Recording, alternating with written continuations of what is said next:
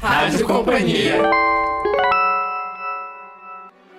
Bem-vindo à Rádio Companhia, podcast da Companhia das Letras. Aqui é Fábio Errara e o 23º programa. Esse é o programa especial sobre Paulo Emílio Sales Gomes. A gente tem aqui o professor Carlos Augusto Calil, da ECA USP e organizador da obra de Paulo Emílio Sales Gomes, e também o professor da UFMG, Teodoro Renault Assunção, que dedicou três ensaios à obra Três Mulheres de Três PPPs, de que falaremos nesse programa. Em 1977, há exatos 40 anos, surgia em São Paulo um livro de ficção que causou surpresa. Chamava-se Três Mulheres de Três PPPs. Seu autor, Paulo Emílio Sales Gomes, era um consagrado crítico e professor de cinema, de quem não se esperava uma obra literária. A crítica reagiu com cautela, surpresa e com simpatia, mas só no ano seguinte, já depois da morte do autor, é que uh, se deu o início da consagração como uma das obras mais importantes da ficção brasileira da segunda metade do século XX. Que novidades trazia esse livro?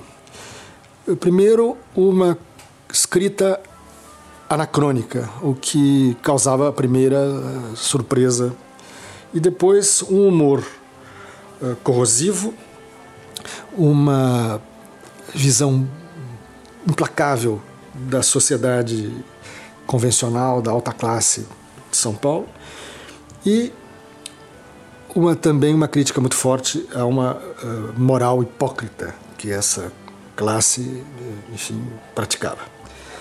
As três novelas giram em torno de traição conjugal. Os, as, os personagens masculinos todos se chamam Polidoro e são traídos por mulheres dominadoras. Odeiam o próprio nome, que consideram um verdadeiro palavrão.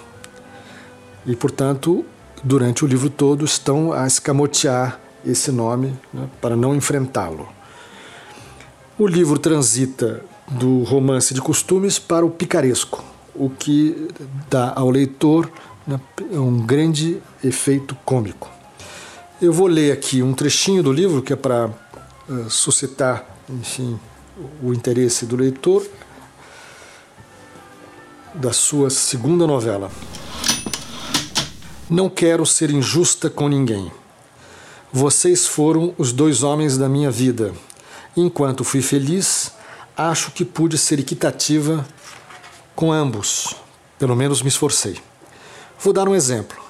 Bulhões sabia que eu te chamava de Paul Dior e pediu que lhe desse a mesma prova de carinho, transformando também o seu nome.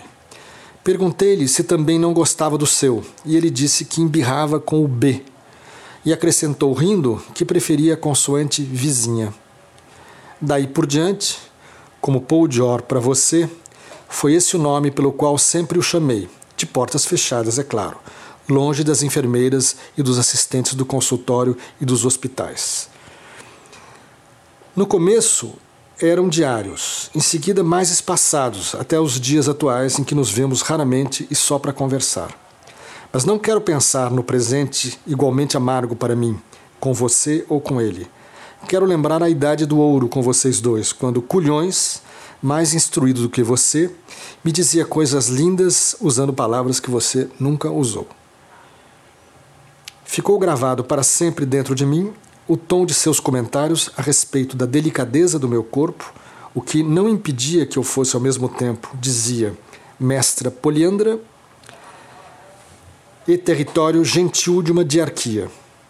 Não é o momento de eu deixar de ser sincera.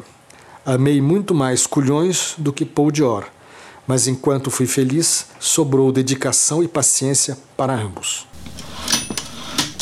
Vamos agora entrevistar um professor Teodoro Renault Assunção, da Universidade Federal de Minas Gerais, que tem se dedicado a esse livro nos últimos anos e já escreveu três ensaios bastante originais sobre o livro, em que ele trouxe uma visão que relaciona o livro à prática crítica eh, cinematográfica do autor no final da vida, né? eh, apelando então para o gosto pelo, pelos espetáculos populares né, e pelo mambembe, através do circo né, e então, mais recentemente, a época da chanchada, que era o objeto de estudo do crítico quando ele morreu. Essa nossa conversa vem a pretexto dos 40 anos do lançamento do livro Três Mulheres de Três PPPs, que ocorreu em abril de 1977 e cujo autor era o crítico, é o crítico de cinema mais conhecido do Brasil, mais importante, Paulo Emílio Salles Gomes. O livro, quando surgiu, é, provocou uma enorme surpresa, porque não era esperado um livro de ficção de um ensaísta, enfim, um homem já maduro, que viria a morrer, aliás, quatro meses depois, em setembro do mesmo ano, ele já morria. Então havia surpresa da parte dos amigos, surpresa da crítica. Uh, e surpresa dele um pouco também. Eu me lembro dele, eu era um fedelho, um assistente dele, muito moço, tinha acabado de me formar. E ele me, perguntar, me perguntou, sinceramente preocupado, o que, que eu tinha achado do livro. Me deu um exemplar e perguntou o que, que eu tinha achado do livro. Como se tivesse alguma importância a minha opinião. e e a Zulmira Ribeiro Tavares, escritora muito conhecida, naquela ocasião ainda ensaísta, acho que ele não tinha ainda se revelado com a potência de escritora depois dela.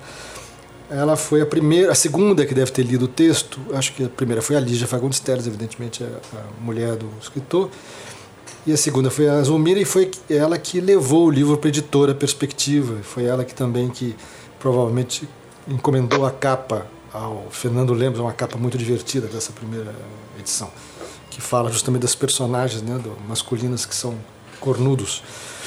E a Zulmira eh, reflete bem a primeira recepção do livro, que foi a da ideia de um entretenimento, de um divertimento. Antônio Kerdo fala uma coisa mais sofisticada, divertimento do século XVIII, a maneira do século XVIII. Mas, enfim, era uma ideia de uma diversão dele, autor, para nós, leitores. Ao longo desses 40 anos, enfim, a, a crítica foi, foi adensando e você tem sido o mais, o mais intensamente crítico nos últimos tempos, que você dedicou três ensaios, ao, acaba de dedicar o terceiro ensaio ao livro, tanto para ele, para você, o livro está mais vivo do que nunca.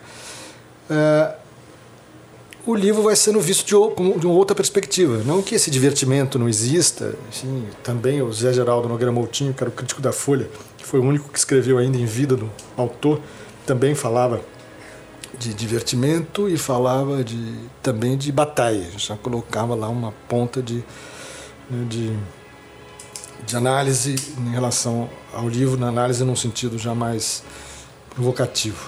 Mas enfim, o que eu queria começar a conversa com você é por então, você que acaba de dedicar o terceiro ensaio, né, cada, cada ensaio seu você vai aprofundando, né, eu tenho acompanhado, aprofundando a leitura, e eu queria que você dissesse então um pouco da força desse livro para você, né, para, digamos, o, o, o, crítico do, de 2017, né, e o que o leitor pode esperar, né, o leitor contemporâneo pode esperar desse livro.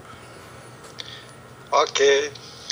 É, enfim, é, é um pouco difícil improvisar. É, eu acho que conseguir alguma formulação é, melhor elaborada na escrita, mas pensando também nos que não conhecem o livro e que poderiam desejar é, uma primeira indicação positiva, com isso eu retomo é? um, um ensaio que ainda hoje é obra de referência na fortuna crítica, que é o ensaio do Roberto Schwartz.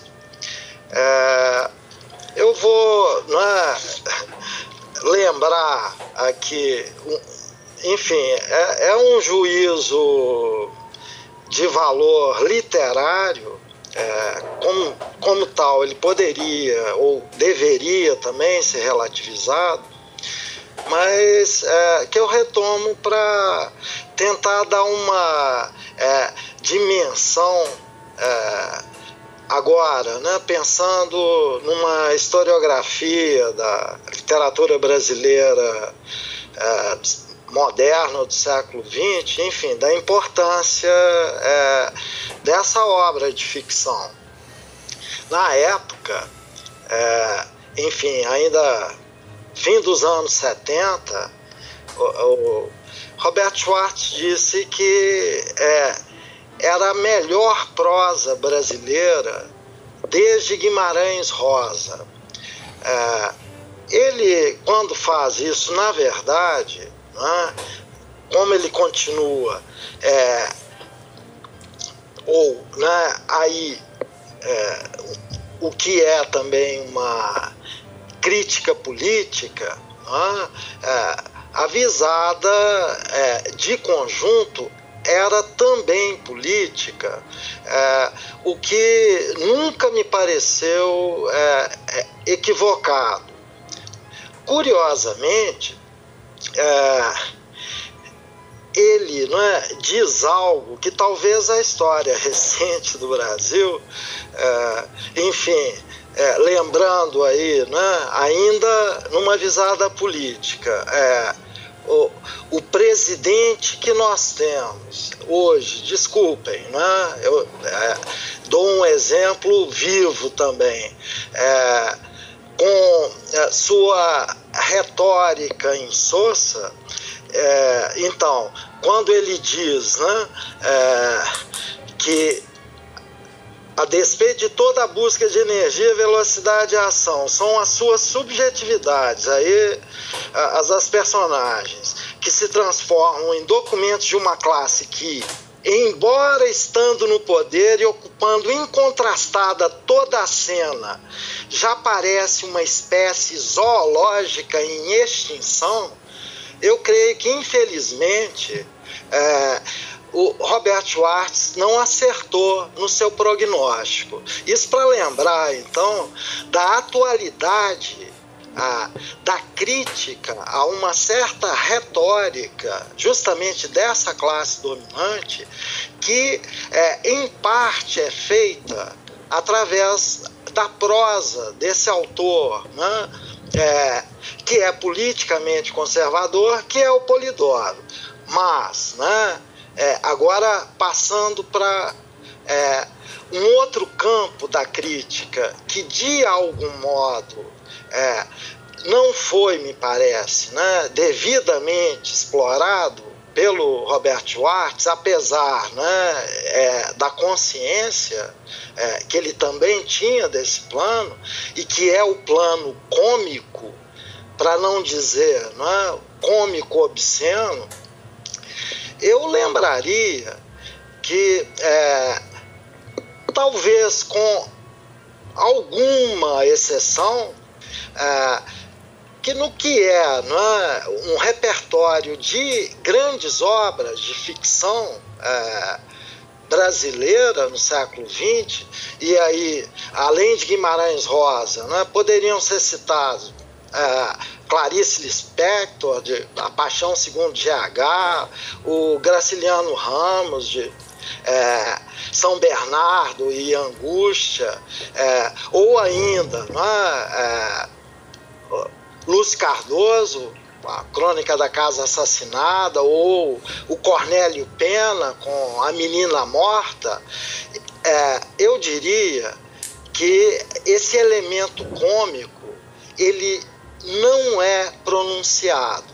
Então, é, eu acho que parte do prazer de quem ainda lê, é, ou quem vai hoje ler pela primeira vez esse livro, ele pode vir também é, da maneira, digamos, é, sutil com que justamente o elemento cômico e que eu tendo a crer é uma filtragem de um cômico que eu chamaria de cômico popular, é? a partir do Bakhtin, mas que seria localizável é, numa tradição precária do cinema brasileiro, especialidade do Paulo Emílio, que é a porno chanchada, eu acho que há ainda hoje é, alguma surpresa possível e alguma contundência também.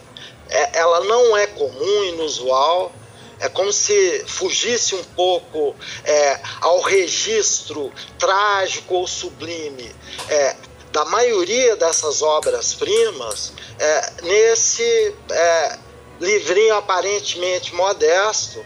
A, a, minha suposição mais recente é a de que é, não seria um livro de contos, três contos ou três pequenas novelas, mas um é, romance, três capítulos, um romance não convencional, é, onde é? cada capítulo teria é? alguma autonomia, é, mas enfim, é, não é exatamente um, um livro uh, usual, se eu posso dizer assim, dentro do registro literário. Quando o Calil disse, não é, ah, um, uma surpresa uh, da parte de alguém já no fim da vida, é, conhecido como o grande ensaísta crítico de cinema. Enfim, é, essa junção ela me parece moderna, não é, é invenção apenas do Paulo Emílio,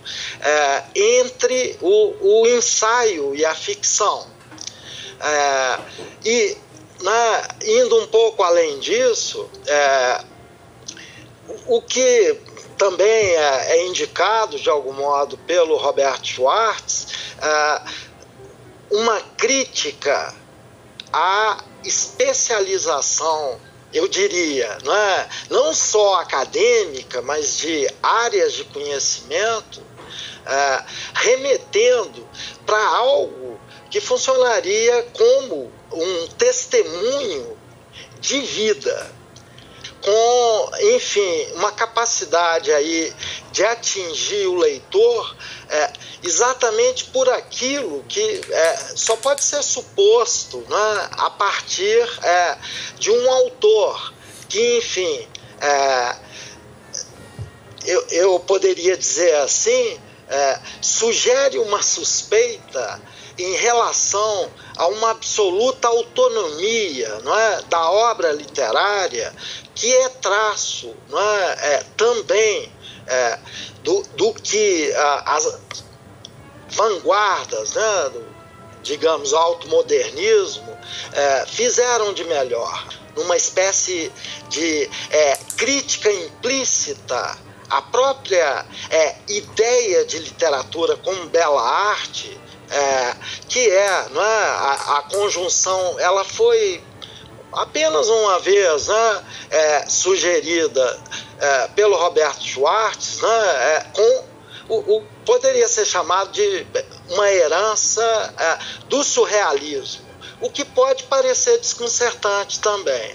E, e aí, lembrando é, da componente política, é, ou do componente político da obra, é, que está presente o tempo todo, que não pode ser escamoteado também é, por uma ideia de entretenimento puro ou né, é, de uma autonomia total da obra literária, da literatura, é, nesse livrinho, que para mim é, continua a ser é, uma obra-prima né, da literatura brasileira no século XX.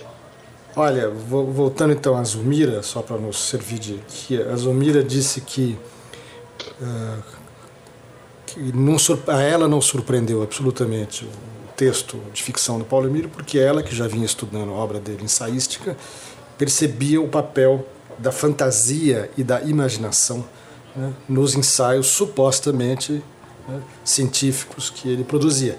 Então ele já, ela já tinha detetado essa essa característica particular do Paulo Emílio.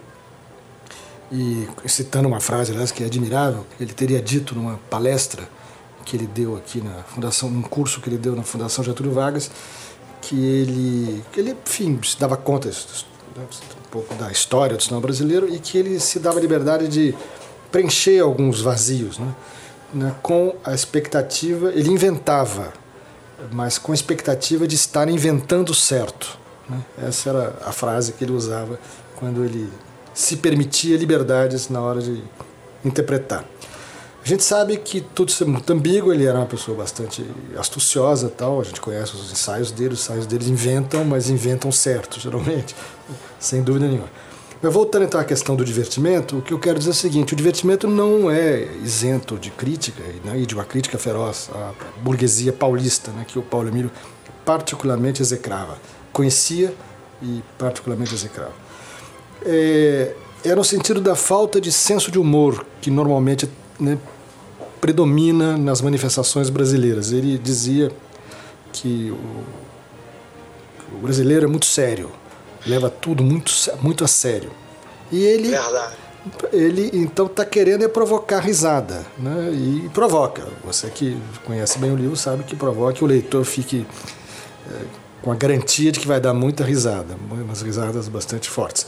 Então, a, a ausência de senso de humor na literatura brasileira, mas não só na literatura brasileira, né, era uma coisa que preocupava Paulo Emílio e ele então fazia, fez questão de, nesse livro, né, dar esse tratamento inicial e, sei lá, um pouco. É, um pouco. Eu tô Diga. de pleno acordo. É, enfim, é, no, no, no texto que eu apresentei no, no seminário do ano passado, sem Paulo Emílio, é, eu tentei resgatar é, algo né, desse cômico popular valorizado pelo Paulo Emílio e, e enfim é, é, curioso aí né eu não sei o, o, o texto no, no computador hoje ele não fica tão distante é, ele lembrando aí curiosamente né, é, de dois autores, é, um, deles o, o, o Mário de Andrade, Macunaíma, mas o outro, né? E aí valeria a pena uma palavrinha sobre a, a relação do Paulo Emílio com ele, é, como também, né? Um, um, um, autor cômico, mas de um cômico é, digamos, específico, porque é crítico, porque contém não é, algum mal-estar também, é, ele, enfim, não é, sugere, eu, eu poderia é, ler esse pedacinho, que a, a, as gargalhadas que Macunaíma provoca são enraizadas no grotesco. Ele segue, né? Aliás, o grotesco é uma direção boa para o nosso humorismo. Temos, como brasileiros, o sentimento do grotesco. A expressão mais alta do nosso humor está em Oswald de Andrade. Por isso ele soube jogar tanto com o grotesco. O fato é que é, também é sabido aí de uma é, paixão juvenil do, ou de adolescente do Paulo Emílio despertada exatamente, né, ou introduzida, iniciada pelo Oswald de Andrade, é, por um palhaço como Piolim, né? onde inclusive há uma crônica do Paulo, o Paulo Emílio sobre isso. É, é, ele lembra da, da importância, nesse caso, né?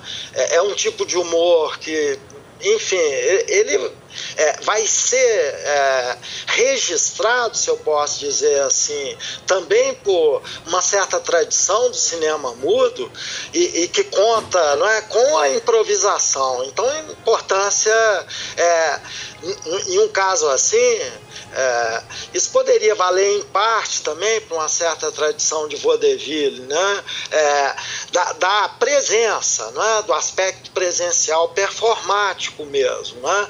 Mas isso apenas como, ah, digamos, uma recuperação de um certo cômico popular, é, que no caso do cinema brasileiro foi, não é, em parte, incorporado pela é, porno chanchada e que, é, de uma outra maneira, porque aí, de fato, a, a, a improvisação é, ela não será total, ou seja, existe um maior controle na, na escrita do próprio Paulo Emílio, né, é, que, enfim, é, usa e abusa de certos recursos que é, fazem parte desse é, cômico popular, como né, os trocadilhos e os jogos verbais. Talvez o exemplo mais conhecido ele tem um quesinho de chulo, né?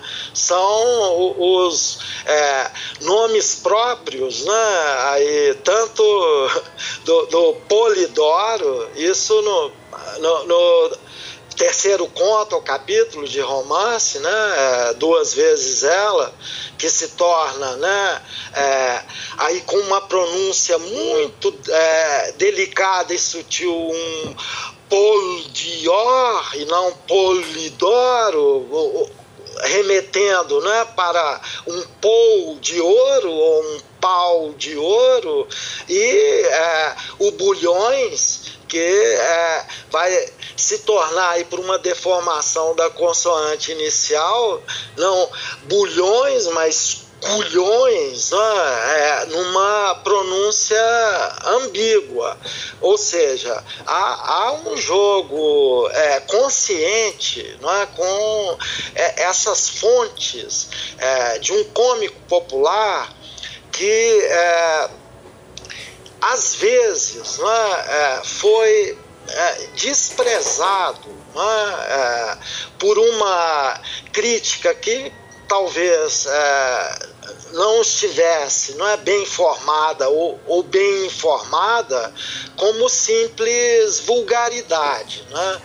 nesse sentido eu acho que é, assim como é, um, um, um, certo é, Marx né? ou né? enfim é, pensando na escola de Frankfurt, é, Benjamin Adorno podem né, ser úteis para uma é, leitura é, crítica marxista que me parece ainda possível e pertinente, seria preciso resgatar para pensar é, é, é, essa fonte cômico popular um, um teórico como o Bakhtin. Né?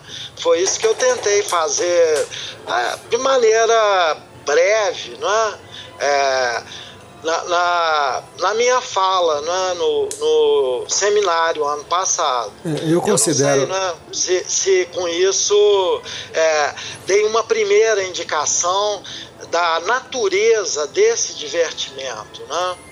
É, mas enfim, o, o, o Oswald, é, curiosamente, ele parece que permite essa dupla via, né, de uma espécie de é, mestre da juventude com uma vertente política que é, é de esquerda mesmo, comunista. É, o próprio Paulo Emílio não tinha vergonha de é, se chamar é, de comunista, é? ainda que não é, como um comunista do partidão. É, isso no Brasil, nos anos, enfim, fim dos anos 60, começo dos 70, porque isso já era impossível. É, e, e, enfim, a, a, outra vertente que é uma vertente cômica do, do, do Oswald, é? Que também está presente na, na ficção, talvez a, a, melhor ficção não política, né, modernista, uh, o Serafim Ponte Grande, Memórias Sentimentais de João Miramar. Isso aí só para lembrar uma, enfim, uma outra inscrição possível né, nessa é, historiografia né, da literatura brasileira moderna do século XX. Né?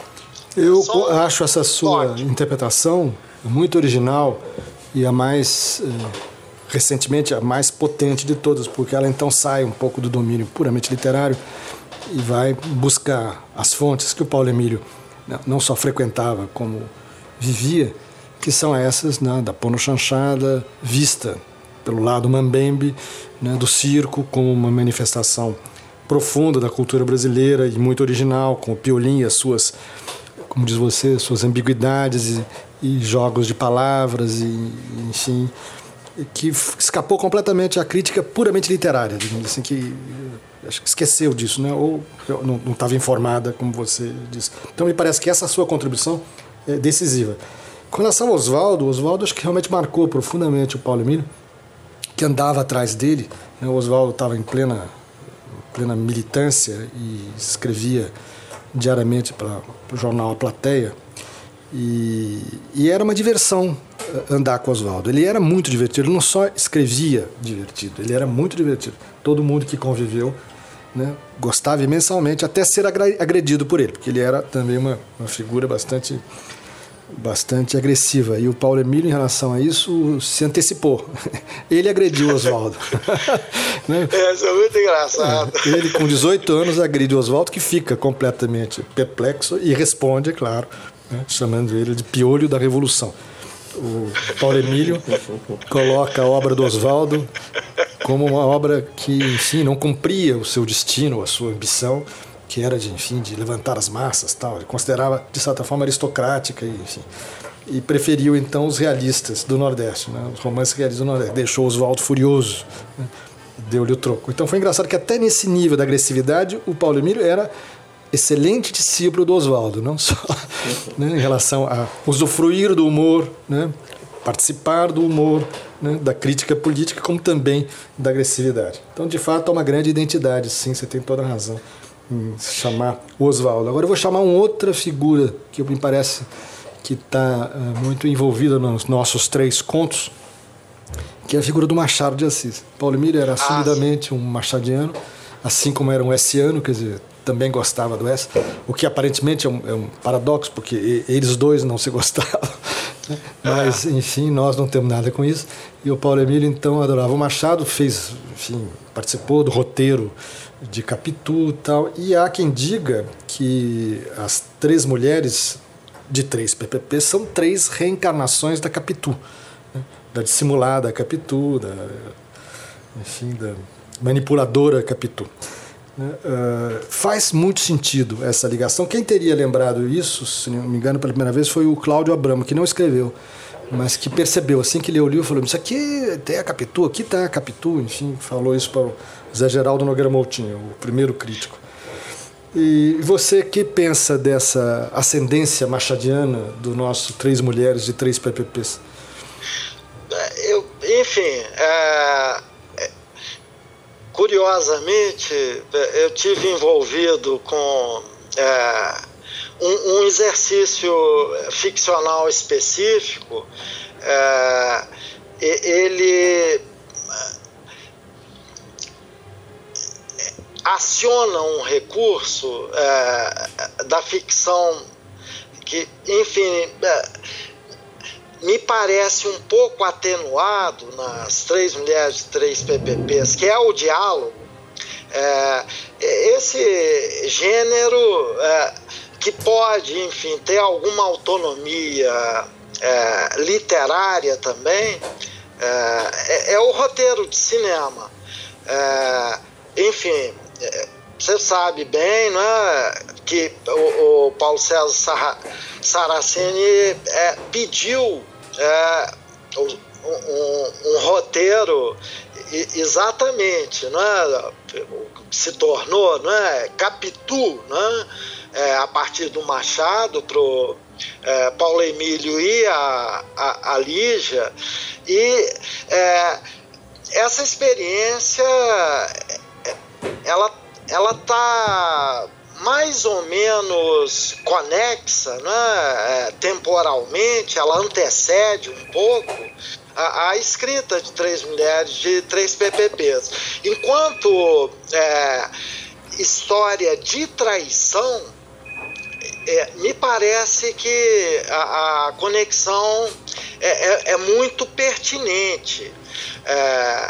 Enfim, eu não desconheço a dimensão é, é, de um humor que, inclusive, pode ser corrosivo. É, eu tenderia, talvez, né, a, a, a, dar o um nome de ironia a, a, esse tipo de humor, né, muito presente no Machado.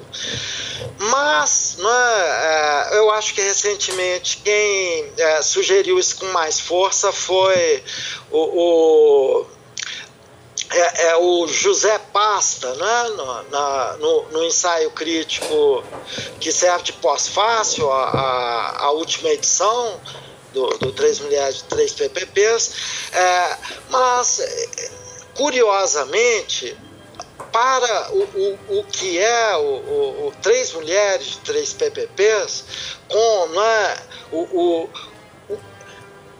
uso desse tipo de humor, que eu é, chamei de cômico popular, é, eu né, tenho a impressão curiosa de que a, a, a relação com, com essa de Queiroz, ou né, ainda mais com é, um humor com, já moderno, como o do Oswald, é, ela é mais pertinente. Ou seja, eu, eu não é, é des, desqualifico de todo né, essa relação, mas é, eu tendi a pensar que talvez ela é, não captasse é, bem alguma coisa de essencial nesse humor é, do Paulo Emílio nesse livro é, que não está de todo presente no Machado de Assis. Né? É, é uma. É, eu acho que cheguei até a sugerir num, numa nota de pé de página, né, é, essa possível vinculação maior com essa. Mas né, eu tenderia a dizer que há algo desse cômico popular que talvez não seja encontrável nem mesmo né, no, no, no Essa de Queiroz. Então, é, é, tentando aí né, é, pensar conexões mais amplas, mas também é, conexões é, um pouco mais precisas, né, já dentro é, de um repertório moderno. Aí eu acho que né, um exemplo que enfim, é, eu, eu, aí não acreditaria é, ser uma conexão é, com alguma possível intenção ou consciência da parte do Paulo Emílio, mas voltando a, a, a, ao surrealismo, é, que eu encontraria curiosamente, não é? só, só para dar um exemplo, é, não, não é, é num, num, numa certa vertente é, sacralizante ou não é, é sagrar, sacro, sagrado, sublime, não é, é de um erotismo como do Bataille é, na história do olho, é, mas sim, porque aí com componente é, de é, cômico, grotesco, né, pronunciado, é, no, e, eu acho que isso, inclusive, não foi traduzido ainda para o português, ao menos que eu saiba, né? no, no, no, no cômico obsceno ou erótico, pornográfico, no limite do, do Louis Aragon. Né? E, e, é, livros como Le Conde Rennes, né? se fosse traduzir chulamente, teria que dizer A Buceta de Irene, é, ou, ou é, Les Aventures de Jean Foutre Labitte, né? aí é também é uma brincadeira, né? que enfim, Jean Foutre Labitte vai, vai lembrar alguma coisa do é, Paul Dior ou dos Culhões, né? É, essa vertente é, é, ela me parece captar melhor né, o, o que é o, o, o humor é, cômico obsceno, é, que não esgota, obviamente, é, o conjunto do que é Três Mulheres, Três PPPs, mas que ele está muito presente, sobretudo né, no último conto, ou último capítulo, é, que me parece né, ser, enfim, é, uma conclusão, né, como se fosse o, o, o desfecho, o ponto de chegada.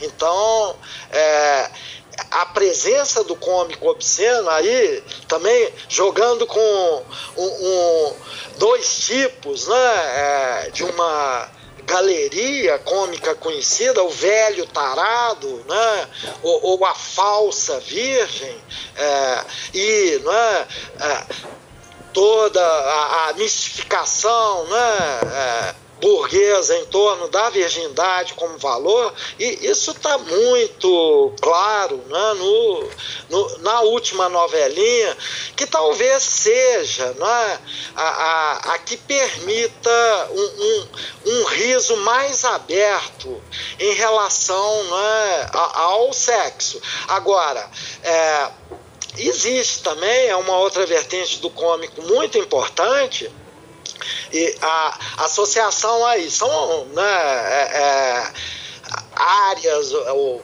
é, é, domínios né, do, do que seria a vida humana concreta, material. Então, não o sexo, mas a comida, é, sobretudo aí no, no, no segundo conto, né, que, enfim, é, parece ou satiriza né, de forma corrosiva exatamente o, o, o parasitismo né, dos que podem apenas né, comer e beber à vontade, se divertir. Né? Ou seja, existe aí uma espécie de divertimento sobre o divertimento, exatamente, é, de uma classe que eventualmente não produz nada, apenas vive de um dinheiro de rendas. Né? Eu acho que é, Paulo Emílio vai chegar à, descrição exatamente é, desse consumo, dessa perversão é, que é, não é um consumo dissociado da produção é, através é, é, do tema da comida e da bebida. Então, é, esse também é um elemento é, presente no um elemento do cômico popular presente no segundo conto.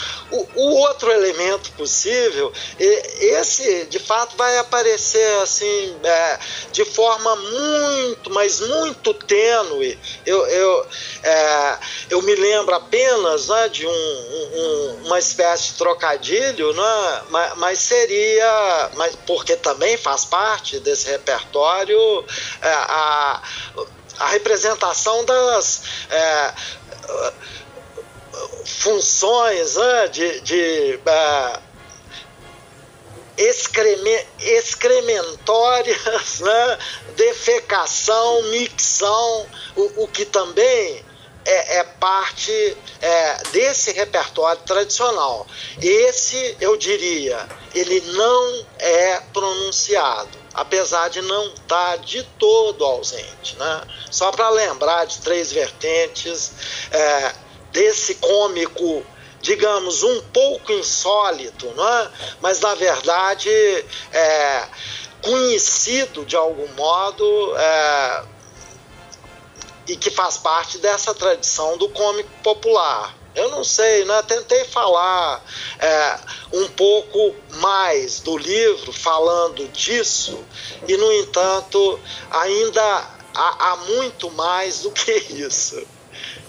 Queria aproveitar então essa sua, é, enfim, seu retorno à questão do cômico popular para caracterizar um pouquinho. Você não usou a expressão, mas você descreveu muito bem que é o cômico popular de baixo calão.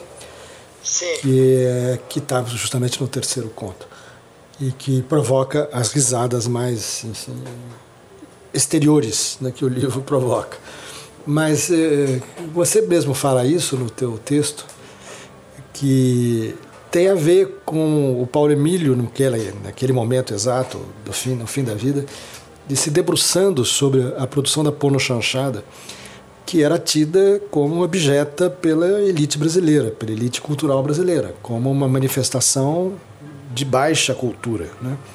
E, portanto, que não mereceria absolutamente nenhum, nenhuma reflexão, nenhum estudo mais profundo. Paulo Emílio, primeiro, não era um moralista, e graças a Deus, nós sabemos disso. E ele é, justamente se debruça sobre isso, mais do que ele leva os alunos dele da faculdade. Eu já não era mais aluno dele, então eu não tenho essa experiência, mas eu acompanhei isso. Levava os alunos a antropolo, é, antropologia cinematográfica, eles iam todos à boca do lixo aqui em São Paulo para assistir esses filmes, analisar os filmes e a plateia que assistia esses filmes. E esse era o objeto das aulas dele né, de cinema brasileiro na época. O que para todos eles significou uma grande, uma grande, sei lá, não diria de lição, mas enfim, uma grande abertura né, para uma vulgaridade né, muito presente na cultura brasileira, que o Paulo Emílio, curiosamente, associava à inocência. Né? Tinha uma inocência, então, uh, também. Então, quando ele examinava filmes como Os Mansos, que aparentemente, né, pelo título, né, suscitavam as mais é, impudicas né, em situações, ele mostrava que aquilo não era nada, que era muito ingênuo, que era bastante, que de pornografia não tinha nada. Né? Eles, isso com muita clareza. Então, o que eu quero dizer é que o Paulo Emílio tinha um senso provocador, né, que nós conhecemos. E isso, na ocasião, foi visto pelos colegas, enfim, pelo ambiente que ele, que ele frequentava, né, de altíssima cultura, como uma excentricidade. Quando ele era cobrado né, por estar então se dedicando a isso e tendo que supostamente dar explicações, ele não explicava nada e dava risada. Ele tinha uma gargalhada pronta e ele soltava a gargalhada pronta para quem o cobrasse em relação a isso. Quer dizer, essa, eh, essa volta ao popular, né, essa comunhão com o popular, isso já tinha na biografia dele antes, quer dizer, a ideia de estar presente com o público popular consumindo uma obra popular né, e tentando tirar o estigma que ela vivia na época, que, ela, que tinham lançado sobre ela, era o projeto político dele no último momento. E o que eu acho muito interessante na tua visão é que você justamente mostra que esse movimento dele político não está dissociado do movimento literário dele, porque então ele também vai na literatura dele que pode lembrar sim os libertinos do século XVIII, né? claro que lembra, evidentemente, mas vai trazer para o brasileiro, para a nossa contingência aqui, enfim, da rua do Cine Marabá, da Avenida Ipiranga, né? dos dos homens, eh, enfim, de pastinha preta, que eram, enfim, as pessoas que frequentavam esses filmes e que consumiam esses filmes. Não tinha aí uma proposta bastante, enfim, bastante corajosa. E, e, a tua análise faz essa junção né, do texto com uh, essa prática política e o ensaio cinematográfico, a crítica cinematográfica que ele praticava naquele momento.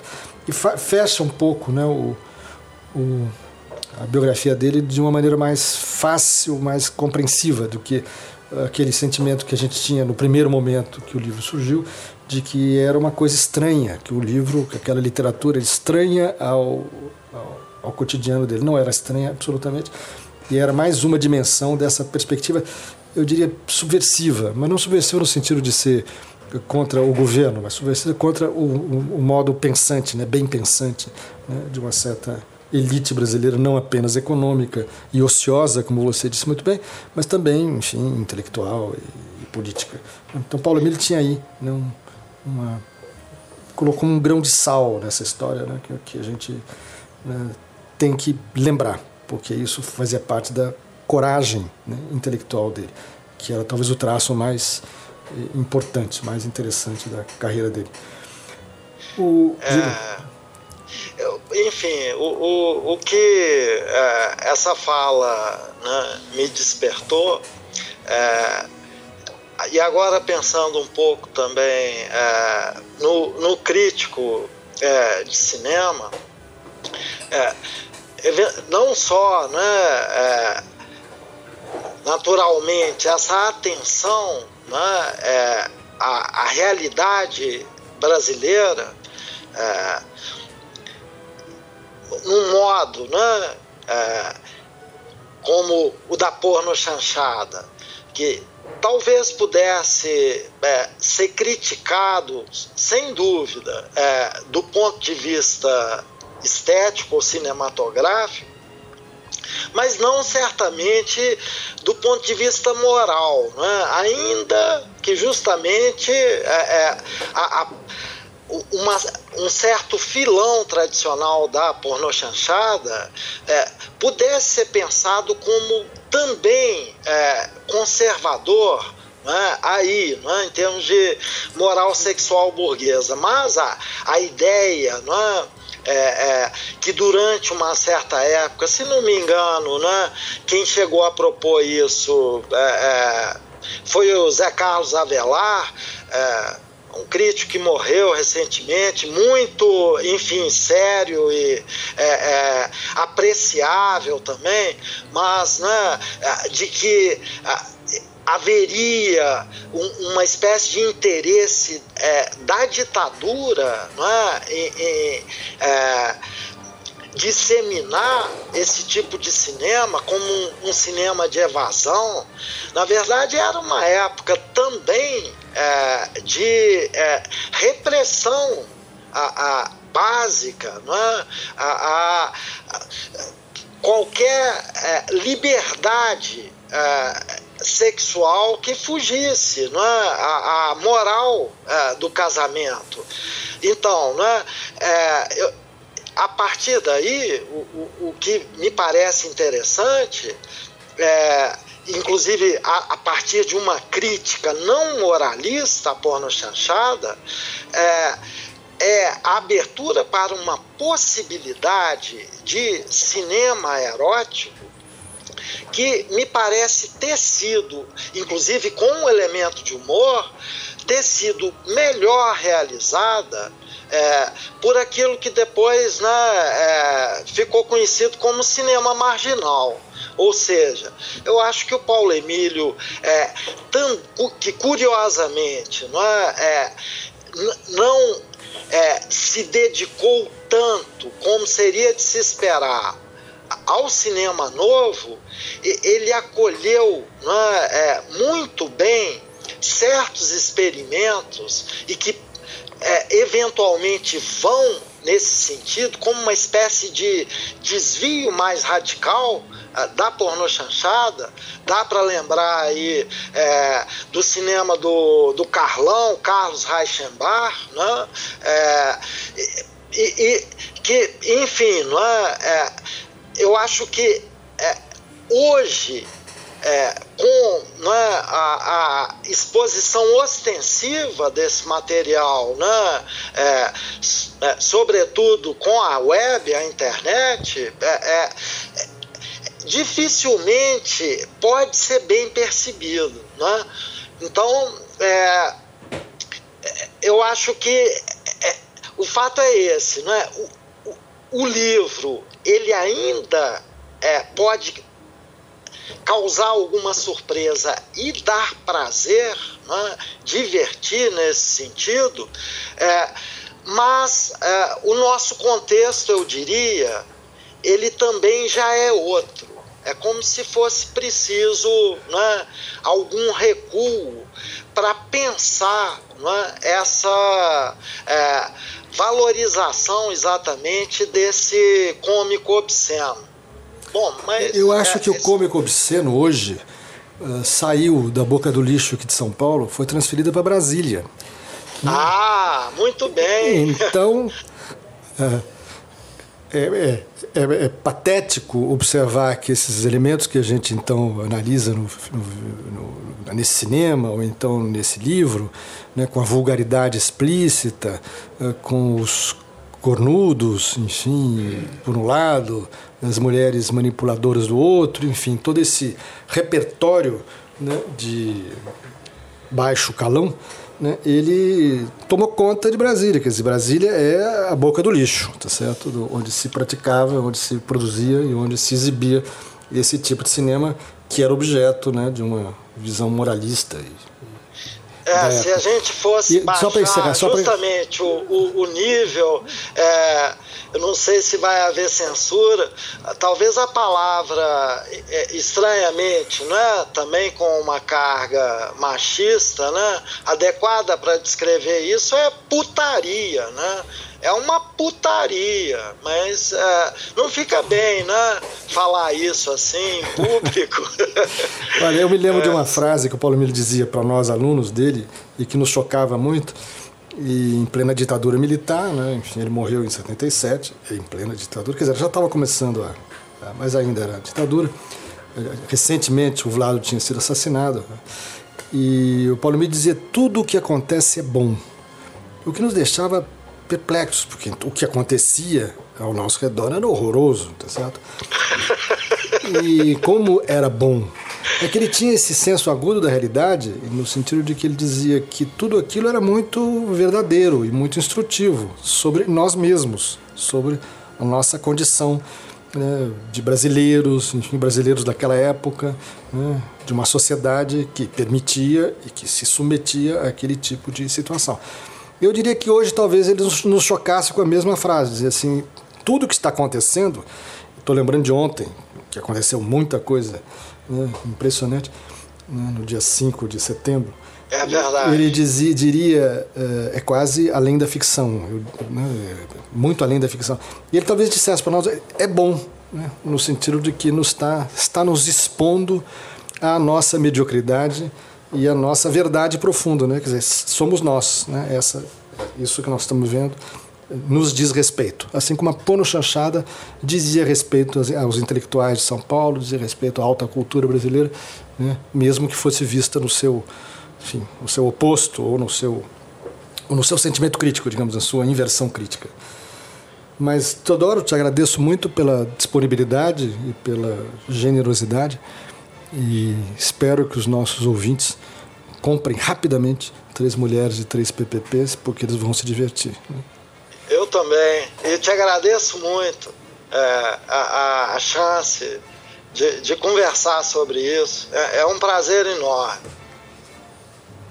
Obrigado. Um grande abraço. Obrigado. E é isso por hoje. Obrigado, gente. Qualquer coisa, escreve pra gente na rádio e em nossas redes sociais. Semana sim e outra também. A gente se vê por aqui. Valeu.